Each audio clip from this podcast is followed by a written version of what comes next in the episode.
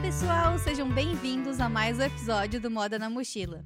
Eu sou a Mariana Lima e hoje eu vou conversar com a Fernanda Bernardi, diretamente de Munique. Mochilers, hoje nós vamos aprender mais sobre a virtualização da moda, sobre vida na Alemanha e na Inglaterra também, empreendedorismo e muito mais. A Fê é designer de moda 3D e trabalha na Clo 3D, a empresa criadora de um dos principais softwares de modelagem 3D para vestuário. Ela é mestre em empreendedorismo de moda e inovação pela Universidade de Artes de Londres e antes de começar sua trajetória na moda virtual, já criou sua própria marca e trabalhou para grandes marcas cariocas como a Hadley e Espaço Fashion. Fê, muito obrigada por ter aceitado o meu convite. Estou muito feliz em ter você aqui comigo hoje. Quer deixar um oi aí para os mochilers? obrigada a você, Mari. É um prazer estar aqui. É, vai ser uma, uma tarde super legal conversando aí sobre um, um, pouquinho da Alemanha, um pouquinho do Brasil, um pouquinho também da, da moda 3D. É um prazer estar aqui contigo. Maravilha. Bom, vamos começar pelo presente. Conta pra gente um pouquinho mais sobre o que, que você faz atualmente aí na Alemanha. Eu já dei uma introduçãozinha básica, mas se tu puder dar mais uma complementada. Sim, com certeza. Eu sou um, eh, 3D designer de, de, um, de moda. Trabalho no, no Clo, que é um software, como você falou, de, de moda 3D, né? De modelagem 3D. Então, a gente faz desde a modelagem no 2D, como a gente conhece, né? É aquela modelagem planificada, até montar num avatar, num cenário 3D, onde a gente consegue ter um caimento super real um, da peça, como ela veste, uh, também das características físicas do tecido, dos aviamentos. Então, o que eu faço hoje é, é isso. Eu sou 3D designer de, de um, moda digital. Ah, eu tô super empolgada com 3D. Eu já comecei a estudar uh, alguns anos atrás em outro software, eh, mas acabei não seguindo, porque a empresa que eu trabalhava não me interessava tanto pelo segmento deles. E aí não segui em frente, mas já tinha uma base. E aí agora, esse ano, eu voltei a estudar com o Clo 3D. Então, estou muito feliz de conversar aqui contigo, ter pegar umas dicas aí, né? Então, acho que vai ser muito legal. E também foi muito interessante que eu postei só um story no meu Instagram do Moda na Mochila e muitas pessoas vieram falar que estavam interessadas, então eu fiquei bem feliz com isso. Acho que é o presente e o futuro da moda, né? Não tem jeito. É, eu falo que no futuro, daqui a poucos anos, não vai mais. As pessoas não vão mais te chamar de 3D designers. Todo designer de moda vai saber 3D, né? É isso, é muito interessante que você falou, porque hoje parece um pouco nichado, né? Uhum. Mas a gente tem que lembrar que o, que o software 3D, ele é só uma ferramenta, ele é um instrumento. E claro, ele é novo hoje, mas ele traz tantos benefícios para a indústria da moda, é, tanto para a indústria, mas como também para o empreendedor individual, né, para o novo designer, que isso eu tenho certeza que vai um, passar a ser, é, é, tipo, ponto comum, to, todo mundo vai usar esse software. E meu, meu marido, ele fala, eu acho super interessante que você comentou isso, que ele diz que quando a guitarra foi lançada, é, nos, nos uh, em eventos eles introduziam assim, ah, e agora com vocês música elétrica para ah, falar da guitarra. Olha só que interessante. É, também era nichado. Né? E então é a mesma coisa que você falou. É, hoje, ah, é, nossa, moda digital, 3D designer, mas no futuro muito próximo, é, eu aposto que isso vai ser já padrão, sabe? Claro. Vai fazer parte claro. do dia a dia. Mas eu queria saber um pouquinho mais também sobre a tua trajetória. Quais foram as coisas mais marcantes na tua carreira, na tua vida, que te trouxeram até onde você está hoje? Ah, interessante isso. Bom, eu, eu comecei. Eu sou formada em moda um, pela Veiga de Almeida, no Rio. Sou de São Paulo, comecei na Embi Morumbi, em São Paulo. Aí eu me mudei para o Rio é, fui fazer Veiga, me formei em moda e comecei a trabalhar é, na Headley. Como entrei como assistente, desenvolvi a minha carreira lá. E eu tava, trabalhava como uma estilista tradicional, como todo mundo conhece. É, só que, enfim, tive essa trajetória trabalhando em empresas grandes, fui ter o meu negócio. E aí, nesse momento, enquanto quando você é né, o, o dono ali do negócio, que você participa de tudo, eu não era só designer. Eu tinha que ser a compradora, eu tinha que ser uh, o marketing, eu tinha que ser o financeiro. Aí você começa a ver o negócio como um todo. E, claro, eu como estilista, minha bagagem maior sempre foi criar, fazer a produção e aí, tipo, colocar para vender. Uhum. É, e eu comecei a perceber que, assim, todo todo meu um, todo meu tempo e também investimento ia para a parte inicial da coleção. Eu gastava um tempão com fazendo modelagem, fazendo prototipagem, fazia várias é, prototipagens que depois eu não conseguia colocar na minha coleção, ficavam lá aquelas peças sobrando. E eu também tinha que adivinhar quais peças os meus clientes queriam. Né? Ainda mais quando você está começando a sua marca, você não sabe exatamente né, o que, que o que, que vai agradar. Ou então uhum. você faz uma aposta, você fala, ah, eu acho que esse vestido vai ter mais saída do que essa camisa. Aí você aposta mais no vestido, mas no final você Sim. não sabe. E o que, é... que, te motivou a começar a tua empresa própria? Porque você trabalhou por cinco anos na Headley, né? Se eu não Isso. enganada. E... É, depois mais dois na Espaço. Sim. É, e, nossa, foi um, foi um conjunto de coisas, na verdade, porque as minhas, minhas amigas começaram a casar todo mundo. Estavam todas se casando e começaram a me pedir para fazer o vestido.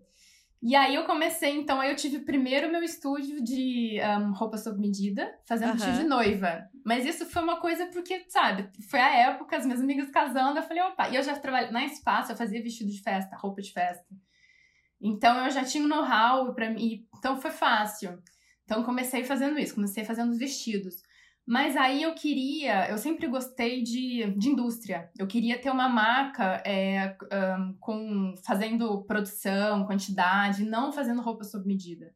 Hum. E aí eu sempre quis, eu sempre gostei muito de um, homeware, que agora até depois da pandemia ficou na moda, né? Roupa confortável para ficar em casa. Eu adorava isso. Isso em, lá em 2015.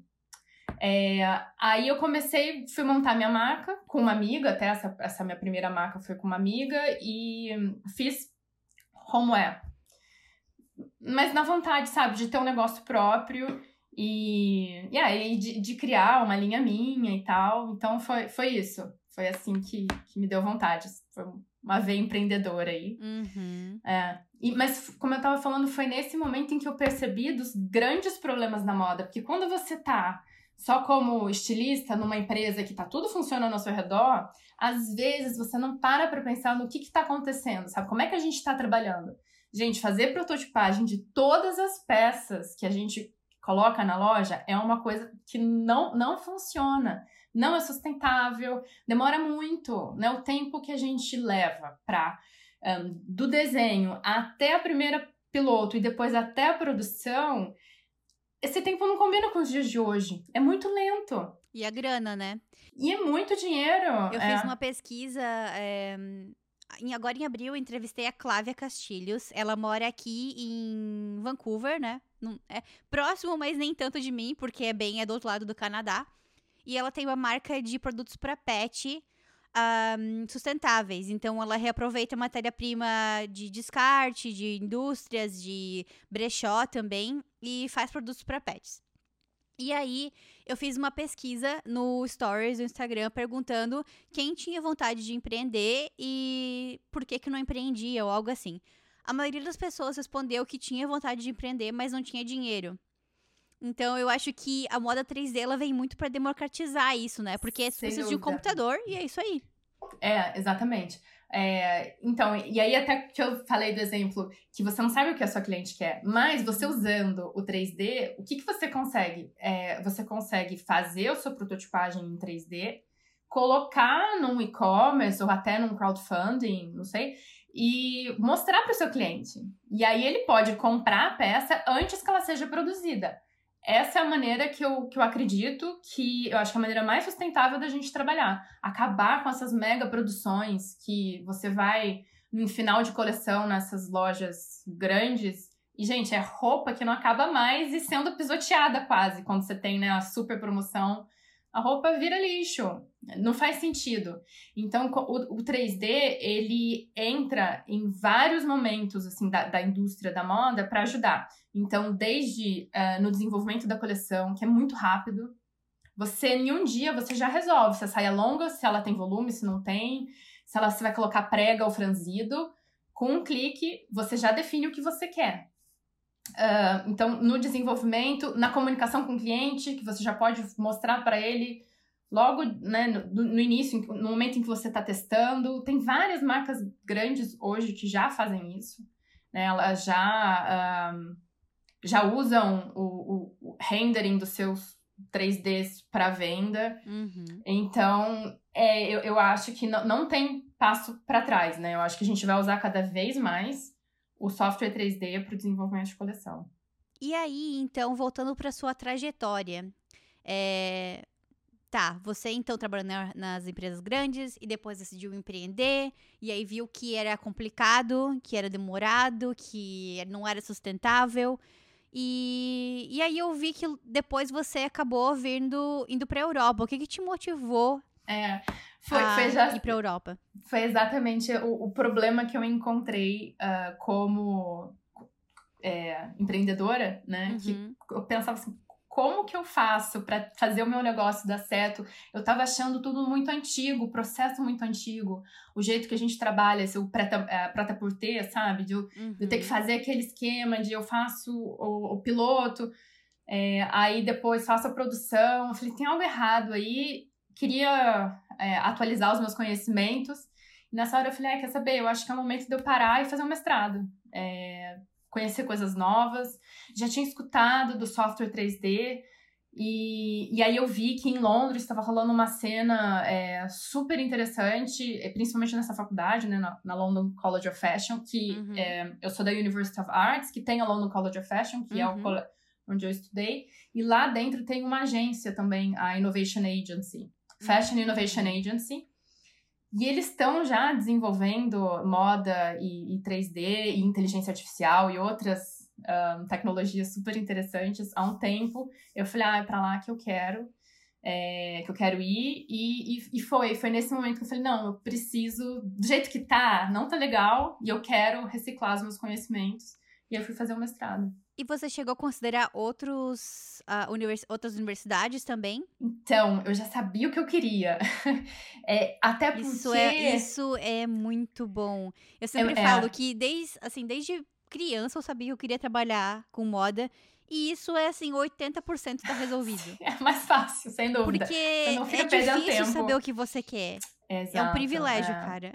É, não, sem dúvida. É, foi muito fácil. Eu, eu também já tinha feito um curso Uh, quando eu tava no meu último ano, não, assim que eu terminei a faculdade, eu fui para, mas eu fui para São Martins. Uhum. Eu fiz um curso de verão sobre processo criativo. Uhum. E eu já tinha me apaixonado pela, pela University of Arts, né? Pelo, e eu falei, não, se eu for fazer um mestrado, é pra lá que eu, que eu quero ir. Então, já tinha decidido, e aí lá tava rolando essa cena, eu falei, opa, então é pra lá que eu, que eu tenho que ir. É. Me conta um negócio que eu vi no seu LinkedIn que você estudou no ensino médio na Suíça. Sim.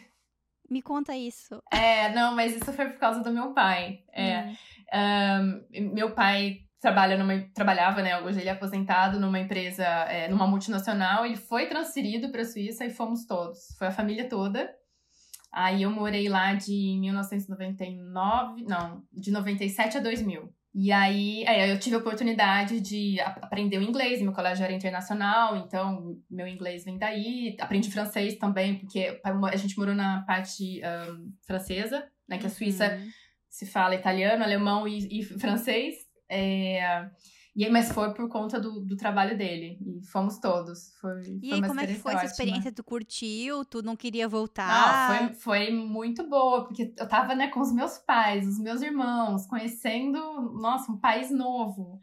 É, foi, foi muito legal. E era um colégio internacional, então, assim, tava todo mundo meio que no mesmo barco, sabe? Tinha gente do mundo inteiro. Suíço, acho que tinha duas meninas só. O resto era todo mundo de fora. Então, todo mundo querendo conhecer as pessoas, todos muito abertos, sabe? É, foi, nossa, foi uma experiência ótima. E aí, tu ficou chateada na hora de voltar ou tava com foi saudade difícil. do Brasil já? Não, foi difícil voltar, mas eu tava com saudade. Porque eu voltei na oitava série. E aí foi aquela também, aquela, aquela eh, reencontro com os amigos, sabe? Foi muito legal. Então eu fui muito feliz voltando também. É, acho que eu vivi, vivi, bem as duas fases, da fase da ida de curtir, mas eu também fiquei muito feliz quando eu voltei. Que legal, cara, baita oportunidade. Me conta um pouquinho sobre o mestrado. como que foi para aplicar? Foi fácil aplicar? Tu foi rejeitado é, alguma não, vez ou não? não Porque foi fácil. Não eu já ouvi fácil. várias pessoas falando que foram rejeitadas em mestrado, mestrado tanto no Brasil quanto ah, fora do Brasil também. Ah, me fala também sobre quais matérias tu mais gostou. Sim, sim. É, então, foi, não é fácil, é uma faculdade super concorrida, né? Então, não, não é um processo simples, mas um, eu, eu fiz as entrevistas no Rio mesmo, que eles vão para lá, eu acho que todo ano. Foram várias etapas, mas eu acho que o que fez a diferença era, sab era saber o que eu queria. Porque antes, assim, agora eu não me lembro exatamente, mas eu, eu acho que no início eu tava meio confusa, não sabia se era. Uh, o tipo de curso e tal, eu acho que foi numa primeira vez que eu, que eu tenho essa lembrança, assim, sabe? Ah, não sabia como fazer o portfólio. Mas aí depois que eu achei o curso que eu queria, que era empreendedorismo e inovação em moda, e aí eu fui focada para aquilo, deu certo, Uhum. sabe? É, aí parece que o negócio vai, assim, acho que também se você tá tendo dificuldade em fazer seu portfólio, ou na, na, no application mesmo, talvez valha a pena pensar um pouco e ver, ah, é, é isso mesmo, porque eu acho que me ajudou muito, assim, eu saber que eu queria uh, uh, essa, essa área. E teve algum, assim, canal do YouTube, ou sei lá, alguém que te ajudou a construir teu portfólio? Não. Claro, assim, pesquisa, né? Assim, pesquisei muito. É, mas eu tinha feito um curso lá sobre processo criativo. Então, ah, isso foi uma bagagem legal. boa. É, então, assim, eu já, já sabia mais ou menos como montar meu portfólio, o que, que eles gostam, né? Porque legal. Você também tem que saber para onde você está aplicando e o que, que eles consideram bom, né? Uhum, você, tem, uhum. você tem que levar em consideração isso, que, o que, que eles querem ver. É bom é bom conversar com as pessoas. Hoje eu recebo muita mensagem no LinkedIn e no Instagram mesmo de pessoas que querem fazer o mesmo curso que eu. Eu acho isso super legal, sabe? De pessoas assim, aí, você gostou? É, como é que você se preparou? É legal ir atrás disso também, né? De pessoas que já passaram por isso e, Uhum. e pegar essa informação. E tu lembra de coisas que te marcaram, assim, no que, que era importante ter num portfólio para aplicar? É, então, o meu não era voltado para criação, né? Era voltado Ah, para tá. empreendedorismo. Sim. Então, o, o que eles pediam era para você ter uma ideia de empresa, de uma startup. Ah. Qual era a empresa que você queria montar, Uhum. é, ou então qual era o tema que você queria desenvolver. É, e também eu acho que é, se mostrar aberto para aprender coisas novas, sabe? Você não tem que ter nenhuma teoria formada de nada, pelo contrário, é, é um. Quando você vai fazer um mestrado, é para você se abrir, coletar as informações todas, aprender, sabe? Você vai gerar uma coisa nova. Que né? interessante. É, é, é muito legal. E quais foram as matérias que tu mais curtiu e teve alguma que tu não curtiu? Nossa, ah, tiveram várias. A, a gente teve, por exemplo, uma coisa que foi super inusitado para mim, que foi coaching. A gente teve que aprender é, como o coach funciona e a gente teve também sessões de coach. E eu, eu na hora falei assim, nossa, mas para que isso? E hoje fez, to é, fez toda a diferença para mim, porque a gente entendeu desde a teoria é, do coaching até aplicar no nosso dia a dia, né? E também de você ah, usar esse conhecimento no trabalho. Ou para montar a sua empresa, ou no dia a dia, né? Uhum. E é super interessante. Isso foi inusitado quando eu soube que ia ter essa matéria. Eu falei, ai, será? Mas foi ótimo. Foi- Depois eu até falei com a minha professora. Eu falei, nossa, foi muito Era legal. mais uma coisa assim de como dar feedback, essas coisas assim. É, é como co- crescimento pessoal também, Uhum. sabe? Porque, tipo, o coaching, ele tem uma teoria de que você tem que... É, é a escuta ativa, né? Então, eu tô conversando Uhum. com você, você tá me contando alguma coisa sobre a sua vida, eu tô te escutando mesmo. E a ideia não é que eu faça julgamentos sobre você. E nem que eu te fale, olha, você deve fazer isso ou aquilo. Não. O, no- o coach, a ideia é que eu, eu te motive a pensar, a falar e que você chegue às suas conclu- conclusões.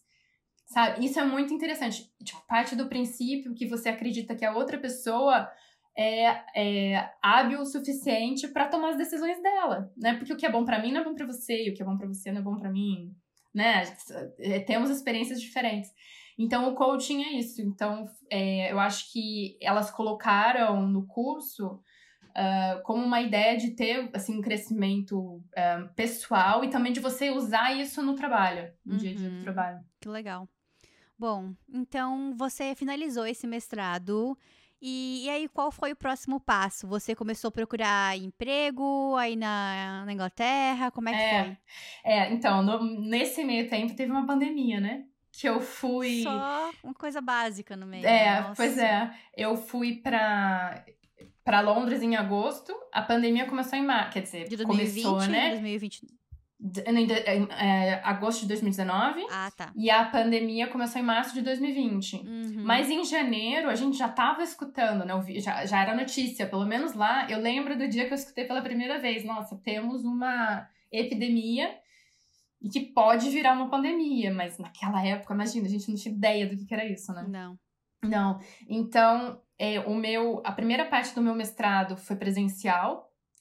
E, e, foi super legal, porque era num coworking. A gente tinha as aulas, como era voltado para empreendedorismo, a gente ia para um coworking. Era, que legal. É, era, e, e tinha algumas aulas na, uh, na universidade, uhum. mas a maioria era nesse tipo, espaço de trabalho já. Só que aí, de repente, parou.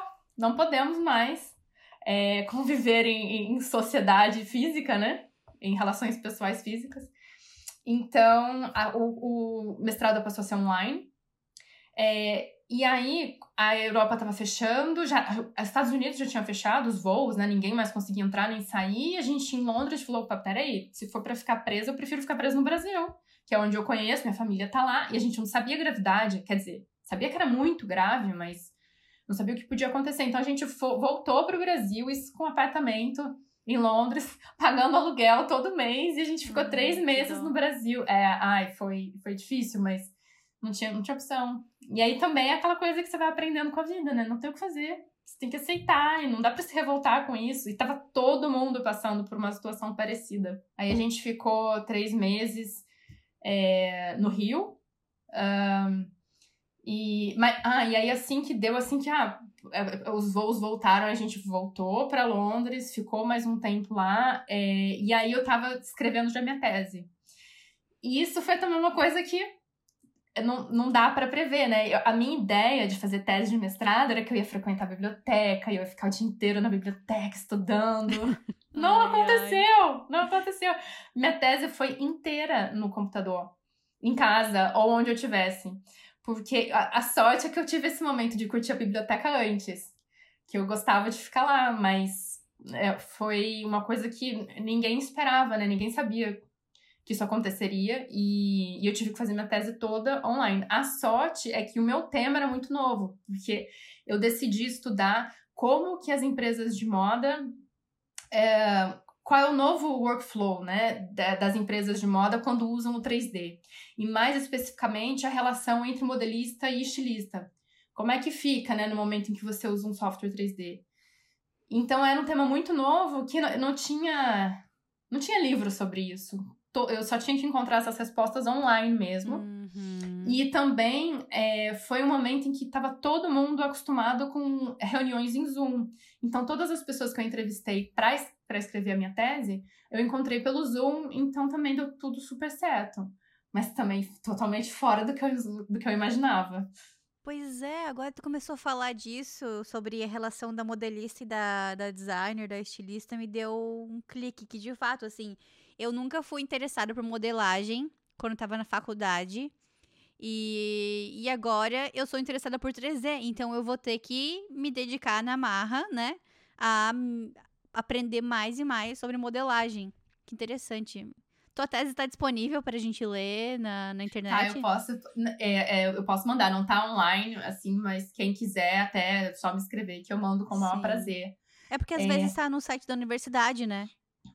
Disponível. Então, mas eu acho que a, a minha tá para os estudantes. Ah, tá. Para estudantes do mestrado. Uhum. Mas eu acho que online, assim, não, não está. Ah, eu quero acho ler. Que não. Eu fiquei ah, curiosa eu, eu te mando. Legal, eu te mando. É, então, um, é importante, é muito mais fácil. Se você sabe fazer uma modelagem, ou se você uhum. tem pelo menos um conhecimento básico, é muito mais fácil. Porque a gente está trabalhando com um programa 3D que parte das modelagens planificadas.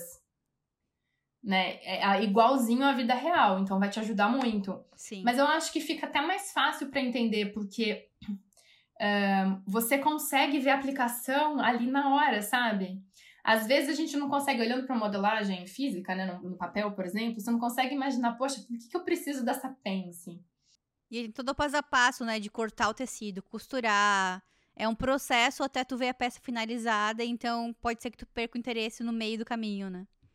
Sim, é, eu, eu lembro que nossa, muito antes de, de, conhecer a moda 3D, acho que lá em 2010, eu fiz um curso com o Junakal que ele fazia o oposto.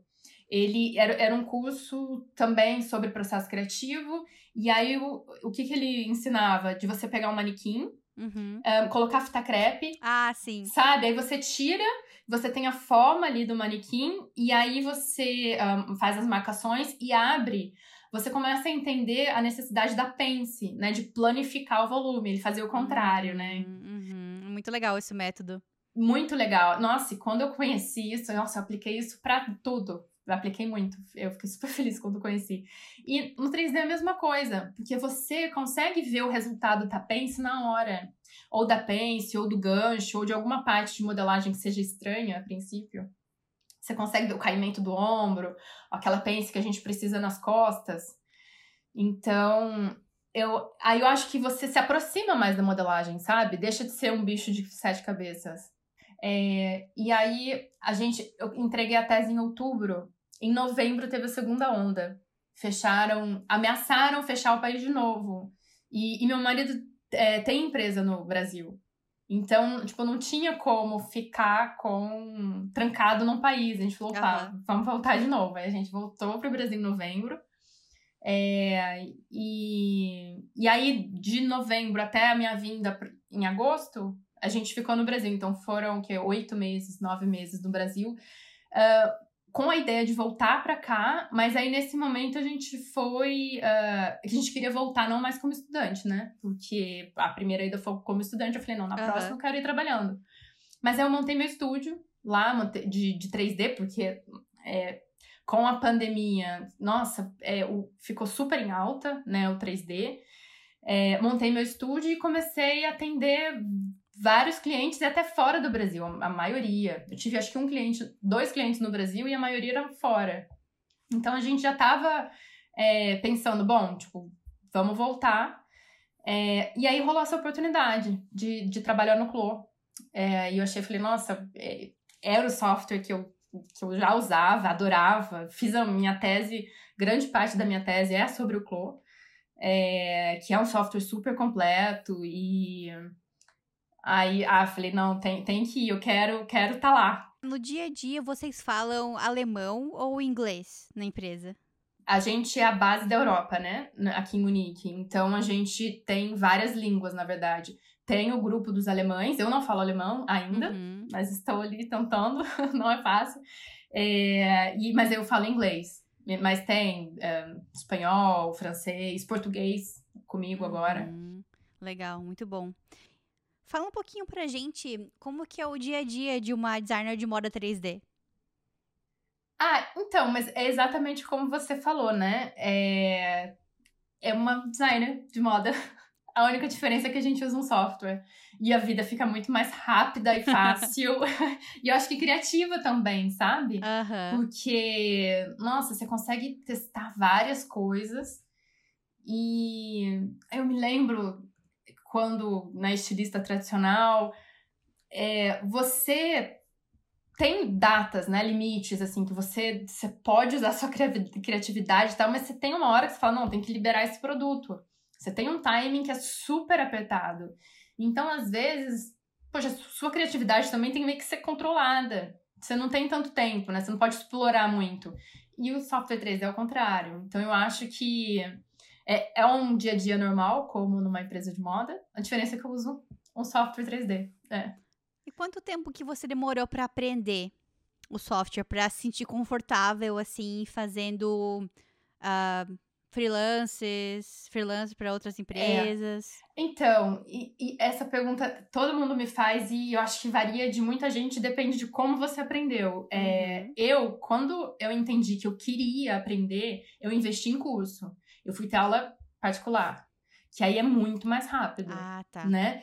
Porque o tutorial, ele é super válido, ele ajuda muito, mas é difícil porque é um, um ambiente completamente diferente do que a gente está acostumado, principalmente para quem não tem bagagem 3D. Para quem já tem, para quem trabalha com Blender, com Rhino, com outros softwares um, 3D, tranquilo, você já tem a noção, sabe, do ambiente 3D. Mas para quem, como eu, não tinha nenhuma, era difícil, porque a gente tem, por exemplo, no Clo, duas janelas. Uma que você trabalha modelagem e a outra que você trabalha 3D, trabalha em 360 uhum. graus. Uhum. É completamente diferente. Até você aprender a mexer no mouse, você fala, ah, como é que eu faço?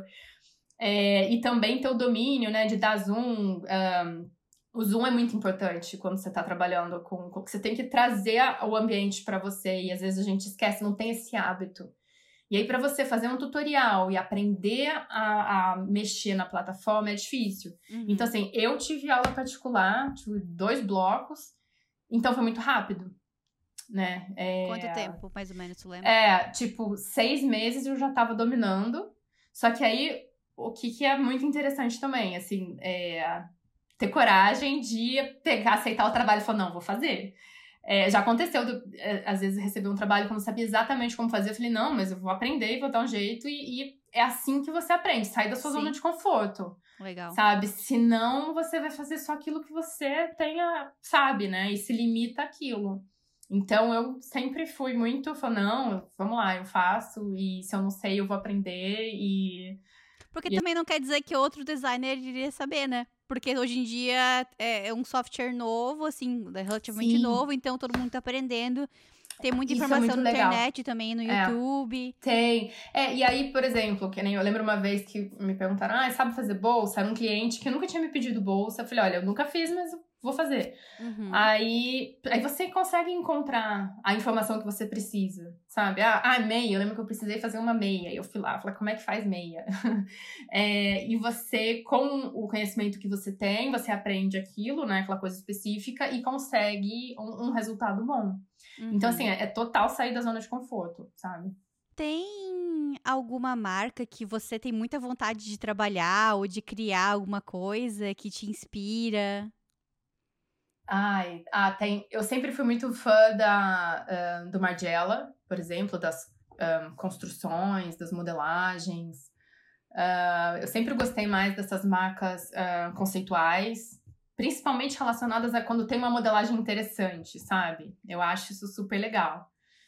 Queria que tu falasse um pouquinho pra gente quais são as possibilidades de carreira para um designer 3D. Como que tu enxerga isso pro futuro? Hum, não, são inúmeras, assim. É interessante isso porque ele chega num tema que eu gosto muito de falar sobre que as pessoas hoje estão falando, ai, moda digital, é tendência, ai, vale ou não vale. Então, a gente precisa entender que tem caminhos diferentes. Uhum. Eles todos partem do 3D, né? De você usar um software 3D. Mas a gente precisa considerar que tem o 3D para a indústria. Então, as grandes marcas de moda vão usar o 3D no desenvolvimento da sua coleção. Uhum. E é a empresa inteira, sabe, usando aquele arquivo. Primeiro a gente constrói uma biblioteca digital, então você vai ter ali as suas principais bases no 3D, onde é, todo, toda equipe pode usar. Aí depois você cria a sua coleção, então o pessoal de compras, o atacado, também vai usar desses arquivos. Então a gente usa o 3D para a indústria. Uma outra coisa também agora que está super. É, que estão se falando muito é o tal do metaverso. De você usar, porque com o mesmo software, com o mesmo 3D, a gente consegue agora exportar para a realidade virtual e aumentada e um, extended realities, né? A gente consegue isso. Então, isso traz uma cena completamente nova para moda. A gente pode agora é, ter uma influência digital, né? Criar o seu avatar digital. Um, a gente consegue trabalhar para a realidade virtual. Então, tem esse outro caminho que ainda está muito no início, tem muito para se desenvolver ainda. É, mas começou um caminho completamente novo que também está relacionado a game e filme. Então, assim, é uma, tá rolando, rolando uma revolução na indústria agora. Tem um podcast, eu vou ser a terceira pessoa que eu entrevisto aqui relacionada à tecnologia e moda 3D. Uh, ah, eu já entrevistei o Davi da Hall, que eu acho que você ah, conhece. Conheço, conheço. E isso foi lá no ano passado. Eu lembro que, tipo, eu tava, eu tava bem no início da minha pesquisa, assim, sobre isso. Ele esclareceu bastante coisa, assim, sobre o mercado, sobre a Hall também. Aí eu também entrevistei a Giovanna de Bona, que é uma designer de moda 3D, que mora na Irlanda do Norte. E a gente começou a falar sobre como a gente tá numa bolha e precisa furar essa bolha, né? Porque é muito louco, assim. É, há poucos meses atrás, eu não pesquisava, não estudava ter, é, Colo 3D. E aí, o meu LinkedIn era uma mistura de coisas aleatórias. Agora que eu começo a seguir pessoas sobre moda 3D, parece que todo mundo tá aprendendo.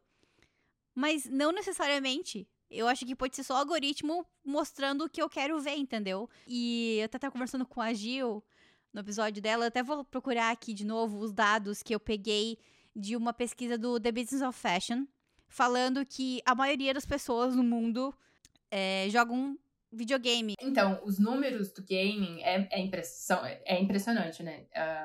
é um mercado super grande que a gente não tem conhecimento, né? Assim, não, muitas vezes não tá no nosso dia a dia. Mas é, e o, o que é legal é que a moda agora, com o 3D, a gente tem um casamento dessas duas indústrias. Né? Porque a gente. O, o, a roupa que o bonequinho usa, a gente consegue fazer no Clô, uhum. por exemplo. Então, te dá, nossa, mil possibilidades. Então, e você jogando, você pode ter o teu vestuário próprio, né? E, e também vai além disso, né? Te possibilita também, é, por exemplo, é, o, o, que eu acho que é uma, um, um recurso fantástico do 3D. É, num futuro muito próximo, a gente comprando uma roupa no e-commerce, você vai ter o teu avatar nas suas medidas, e aí você vai conseguir ver se aquela roupa de fato veste em você. A gente vai ter uma simulação, né? Que simulação é o termo que a gente usa para ver a roupa no caimento real, né? No 3D. Você vai conseguir ver se aquela roupa, é, como é que ela te veste. Né? Isso é uma revolução por e-commerce, porque poxa, eu compro muito online. É, roupa, to, todos os tipos, eu gosto, sou, sou fã de é, dessa tecnologia. Uh, mas muitas vezes, quando eu compro uma roupa online, a roupa não serve, ela fica grande, pequena. E agora com 3D, a marca desenvolvendo o produto em 3D e você, né, ela também disponibilizando no seu um, e-commerce um avatar para você colocar suas medidas, a gente consegue vestir o boneco, né, o avatar. É, e a gente começa a pensar em tudo, em todos os pequenos, uh, os pequenos pontos positivos para sustentabilidade, né, desse negócio, porque assim, tá, é muito legal que aqui na América do Norte, pelo menos, e acho que na Europa também é muito fácil devolver produtos que você compra porque não serviu porque você se arrependeu, é muito natural isso. Eu lembro que no Brasil eu não me sentia tão livre para me arrepender. Eu sei que tá no tá na lei lá, uh, do Brasil, do, direito do consumidor, mas não era fácil. Eu lembro que uma vez uma blusa minha estragou na primeira vez que eu usei. E aí eu fui devolver e, e a marca pegou a peça, não me devolveu o dinheiro, não fez nada, falou, tipo, ah, vamos mandar pra análise. E eu tinha que ficar indo nessa loja todo final de semana para cobrar. É, eu cadê minha peça? O que aconteceu? Sabe? E aí, depois de alguns meses, eles me deram um vale para gastar na loja, não me devolveram dinheiro. Então, era uma coisa muito chata, assim. Talvez seja essa marca em específico que eu comprei nessa vez lá. Mas aqui eu percebo que é muito fácil uh, comprar e devolver. Isso é muito legal já, pela questão sustentável, que você não vai comprar uma coisa que não te serve, que você não gosta. Mas também tem a questão sustentável do transporte dessa peça, da logística, né? De vai uma vez para tua casa, depois volta, né? E com o 3D, achei muito legal que você falou isso, que vai ajudar bastante nessa questão do, do e-commerce, de comprar mais consciente, comprar mais correto, né? Não, exatamente. É a, a Zalando, que é um, um marketplace aqui do. É, é da Alemanha até. Uhum. É, tem uma taxa de retorno de 48%. Nossa. Nossa, é muito alta. Muito. É, então.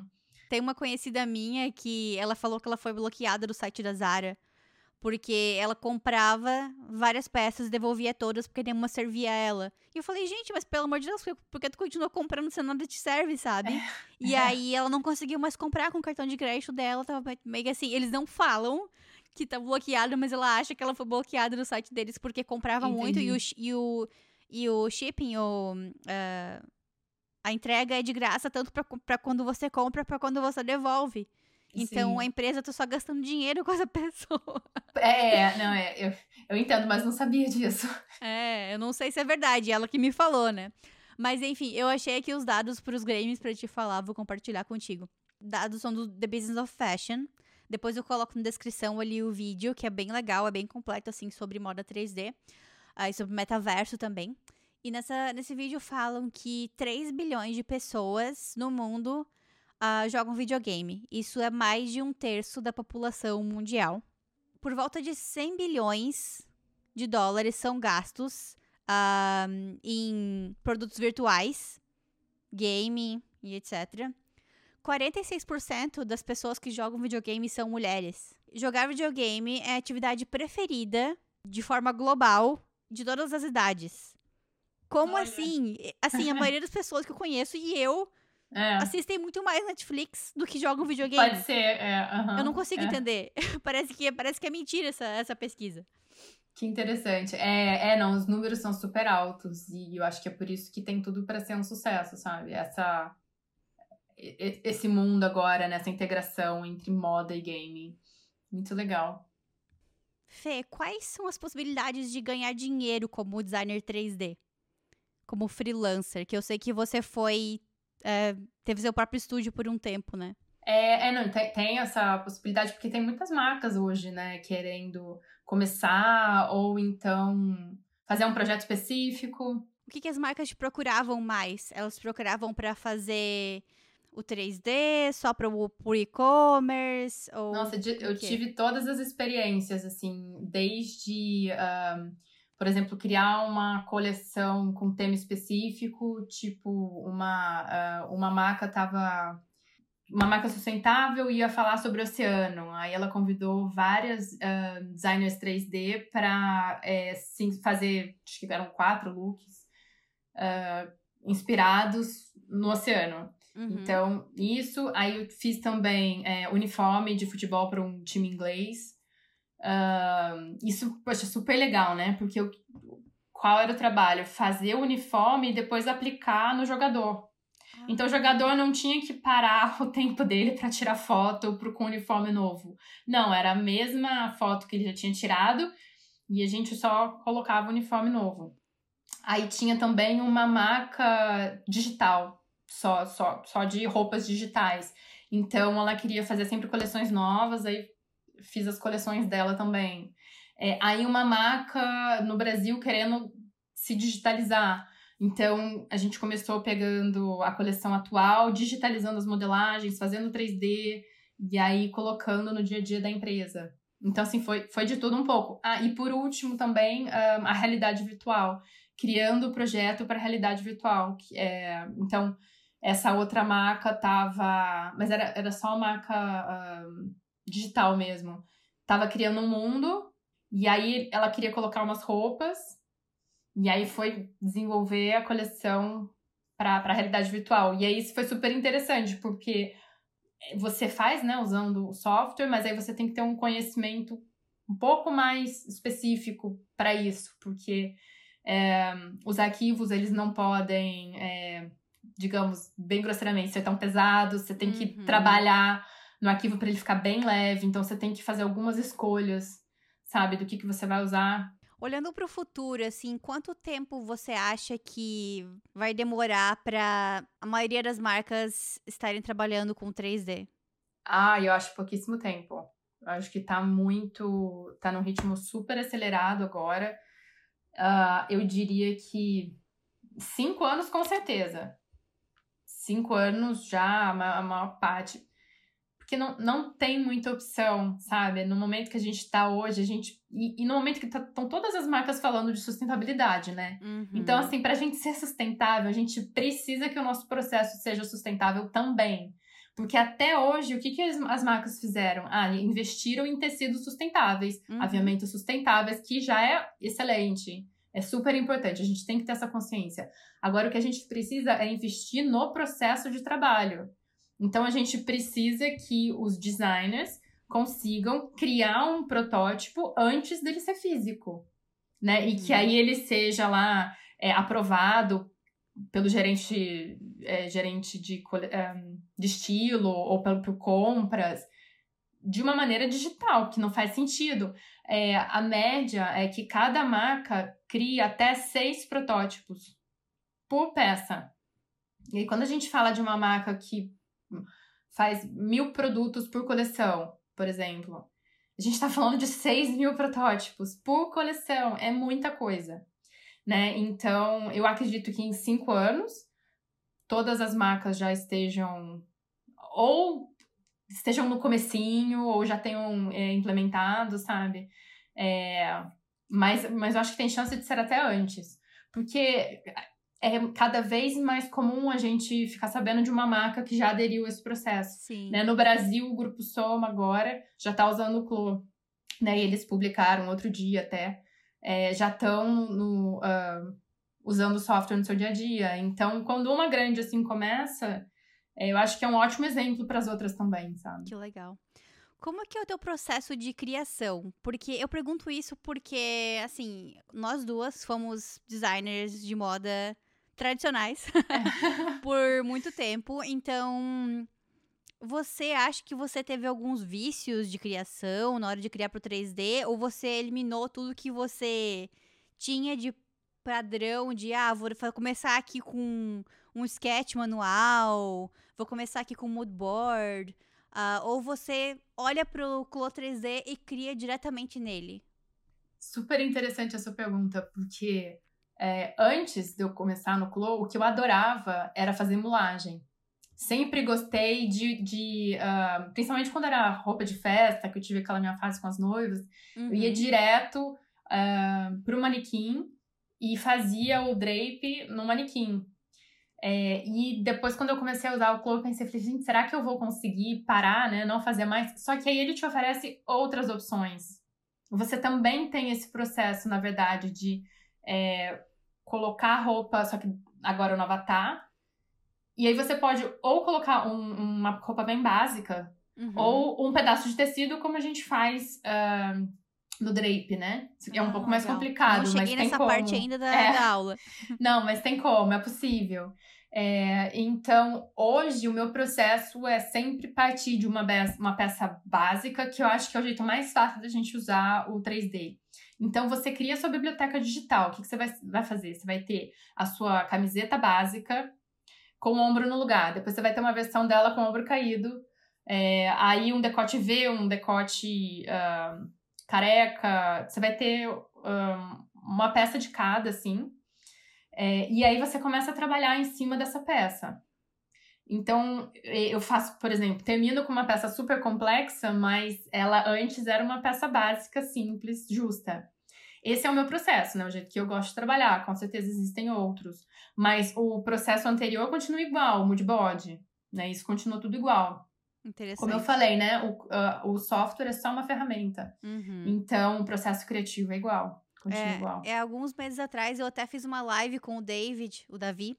E eu até tinha dificuldade de enxergar, assim, como que seria como que eu iria usar no dia a dia como uma estilista de uma empresa tradicional como eu era, sabe, no, no Brasil.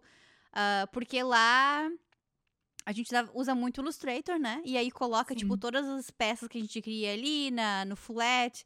E aí vai montando o esqueleto da coleção, que a gente chamava assim. E aí eu ficava assim, David, mas como que eu vou, assim, como que eu vou fazer isso? Como que eu vou criar tão rápido ali, sabe? Porque o 3D é uma coisa mais demorada do que um ilustração flat, né? E assim. Então, isso é uma coisa que eu acho que eu ainda não tá 100% claro na minha cabeça como que vai ser. Mas vou atualizar a galera aí nos próximos capítulos dessa minha jornada aprendendo aí o Clo, como que a minha visão vai ser daqui a alguns meses. Mas gostei de gostei de saber o teu processo e inclusive o Clo também já oferece algumas bases, né, para masculino e feminino, né? Sim, é, já tem. Uh, naquele Modular Configurator já uhum, tem. É, você tem uhum. algumas opções. Então, é, é, é, é, super fácil começar. No início, claro, enquanto não for parte do seu dia a dia, vai, vai parecer sempre mais difícil. Sim, Mas claro. depois, quando você já domina a ferramenta, é, é muito simples. Tem que começar, né? Ah, é, tem que começar. Se você pudesse voltar atrás, tem alguma coisa que você gostaria de ter feito, queria ter te ajudado ainda mais? Por que, que eu falo assim? É, eu não gosto de falar ah, sobre, ah, me arrependi ou algo assim, porque eu sou muito feliz com onde eu tô hoje. E eu acho que se eu tivesse dado passos muito diferentes no passado, iria mudar completamente onde eu tô. Mas esse é um quadro, assim, mais para ajudar pessoas que vão seguir um caminho parecido. E o que, que você acha que iria te ajudado ainda mais a um, trabalhar com Mora 3D, a morar da Europa? É, é, isso é, é, é interessante porque é, eu penso da mesma maneira. Eu sou super feliz onde eu tô hoje e isso é claro que é uma construção, né? Isso não aconteceu da noite pro dia. E, e também é, momentos em que talvez eu não tenha tomado a decisão correta, na verdade me ajudaram a chegar onde eu cheguei, né? Tanto é que eu, hoje eu tô aqui porque uh, eu quis fazer um mestrado, porque eu senti que eu precisava é, me atualizar e porque eu tava querendo fazer uma coleção que eu tava sentindo que não tava rolando, sabe? Que eu tava usando métodos antigos. Então, aqueles problemas que eu tive lá atrás, eles foram a minha solução, na verdade, né? É, mais uma coisa que eu acho que, claro, talvez tivesse me ajudado mais, é assim, é, tá, tá aberta, sabe? É, eu lembro do, do Daniel, meu marido, falando: olha, aí tem alguma coisa errada, porque o negócio não tá indo, o que que tá acontecendo, sabe? E na hora fala, não, é isso. E ele, eu falava assim pra ele, não, é porque eu preciso ter o meu ateliê. Quando eu tiver as minhas máquinas de costura, tipo, eu vou conseguir fazer tudo. Eu achava que o, o, problema é que eu não tinha naquela época as minhas máquinas de costura. Ele falou, ah, então tá, então vamos comprar as máquinas de costura. Eu fui, montei o ateliê dos sonhos. Uhum. E não, não era aquilo. Sabe? Meu problema não era aquele. Eu tava realmente em busca de uma coisa nova. E não de trabalhar da forma antiga. Sabe? Então, de repente, sabe, ter a cabeça aberta, escutar também, sabe, o que o outro tá falando, às vezes ele te dá uma uma luz que você não tá ali enxergando, né? E você só vai perceber isso depois. Legal, adorei. Na sua mochila, uma dica de livro, de filme, de série? Não precisa ser sobre moda, pode ser uma coisa que te marcou muito, que te ajudou nos últimos anos. Ai, tem vários, assim. É, eu, eu li sobre empreendedorismo, por exemplo. Tem o Blue Ocean. Nossa, esse livro para mim foi Não conheço. super maravilhoso que fala que é assim, você montando a sua empresa, de você buscar o oceano azul. É, que seria, tipo, pensar fora da caixa, sabe? Não querer é, montar uma empresa para ser concorrente e fazer o que as outras empresas fazem. Tipo, tenta uhum. encontrar um, um, um, gap, sabe? No, no mercado em que, em que a sua ideia seja diferente. Né? Então, esse, esse em relação ao empreendedorismo foi um dos que eu mais gostei. Aí tem também do, uh, do Alberto Savoia, chama Build the Right It. E aí tem um YouTube dele de um, 30 minutos, super rápido, que ele fala sobre o livro. Ah, legal. E é muito legal que ele fala assim de você testar sua ideia. Então, em vez de falar prototipagem, ele fala pre-prototype, que seria antes do protótipo. Ah, legal. É, é super legal. E, e, esse vídeo dele é maravilhoso, é rápido e ele te faz pensar, poxa, você não precisa testar a sua ideia quando ela já tá pronta. Isso acho que vai de encontro com você usar o 3D para testar o seu produto, ver se as pessoas gostam, sabe? Se, se vai ter realmente o retorno que você espera, para depois vender, né? Que você inverter. Esse, esse livro também eu acho ótimo. Ah, três cidades preferidas: uma para trabalhar, uma para visitar e outra para se aposentar. É, ah, eu tô apaixonada por Munique, né, na Alemanha. Nossa, cidade é incrível. Não, não me vejo uh, em outro lugar. Hoje, então, aqui, ela acho que ela mistura bem assim a parte de trabalho, então tem e tem também uma vida cultural. E ela tem também uma, uma conexão com a natureza que todo mundo aqui é muito legal. Você olha na rua final de semana, as pessoas estão com roupa de trekking, vai todo mundo caminhar, sabe? Eles são super ligados à atividade física e ar livre. É, então, assim, tô super feliz aqui. Eu acho que trabalhar é aqui com certeza. Quem sabe até a aposentadoria, eu acho que pode ser. É, Legal. É, tem uma cidade aqui perto que chama Garmisch, que a cidade é perto da, dos Alpes, um, da Alemanha, que eu adoro. Deve ser lindo. É lindo, não é lindo? E, e aí eu descobri que eu adoro montanha também. Aqui tem várias montanhas, então lá também é uma cidade que eu gosto muito. É, ah, o Rio, né? Adoro o Rio. Eu sou a paulista que virou carioca, mas ainda não sei te dizer para aposentar, para se aposentar, para viajar, com certeza Florença. Adoro na Itália. Legal. É, eu também tenho dificuldade para responder perguntas do se aposentar, porque eu não sei que tipo de senhorinha eu vou ser. Eu não sei se eu vou querer paz ou se eu vou querer agir. É, ou, ou provavelmente ter um pouquinho dos dois né? Assim, meus sogros fazem isso, eu acho o máximo. Eles, eles moram na Serra, no, no Rio, e, e, vão sempre pro Rio. E, e, aí eles curtem os dois, né? Tem a vida calma da, da montanha, da serra, e, e tem o agito do rio. Eu acho que eu ficaria nesse meio tema também, então um pouquinho dos dois é bom. Muitos uh, aposentados canadenses vão pra Flórida no inverno do Canadá e passam seis meses lá, que eles chamam de snowbirds, como é que é? Acho que é isso. Uh, eles passam o inverno do Canadá lá e depois voltam pra cá no, é, não, no verão é do ótimo. Canadá. É, é. Porque não, o, o inverno aqui não é fácil, né? Eu também tive o meu primeiro inverno agora. Foi de novembro, assim, quando começou a esfriar, de novembro até início de março. Uhum. Para brasileira, muito tempo de frio, né? Quatro meses intensos. E aí escurece cedo, é uma realidade muito diferente da nossa, né? Sim. Eu, eu sou, eu descobri que a luz do sol e o céu azul para mim é super importante. Então, por causa disso, dessa experiência é, do inverno, e parece que ele não acaba. Quando... Isso é muito legal também, né? De vocês ter a experiência das uh, estações que a gente não tem. No Brasil é verão, um pouquinho de outono, um, um tico de inverno e olha lá. É, aqui não, aqui primavera é primavera, outono é outono, E as pessoas verão, fazem os esportes de verão, esportes de inverno, esporte de tudo, todas as atividades certinhas, né? Muito legal, também curto pra caramba. E também de você é, sentir aquela sensação de, tipo, um, é, grateful, sabe? Que chegou, que a primavera chegou, que você tá agradecida, fala, nossa, chegou. É uma sensação gostosa, é muito legal. É. Tirando o frio, tem mais algum perrengue, assim, que tu já passou nesses últimos tempos, morando em Londres e, e Alemanha? Perrengue em Londres, eu não me lembro, e também era inglês, é tudo mais fácil. Aqui eu tenho problema da língua né, a limitação, digamos, por enquanto. Por enquanto. Então, ah, por enquanto, é. Então, assim, você tá no metrô, o metrô para no meio da estação. Aí o anúncio é sempre alemão. Uhum. Né? Esses anúncios de última hora nunca tem a, o, a tradução. Aí você fala, tá, e aí? O que, que ele tá falando? Já aconteceu, eu fiquei 10 minutos parada dentro do metrô, não sabia o que estava acontecendo, mas estavam todos calmos. Eu falei, bom, não tem nada grave acontecendo, tá tudo bem.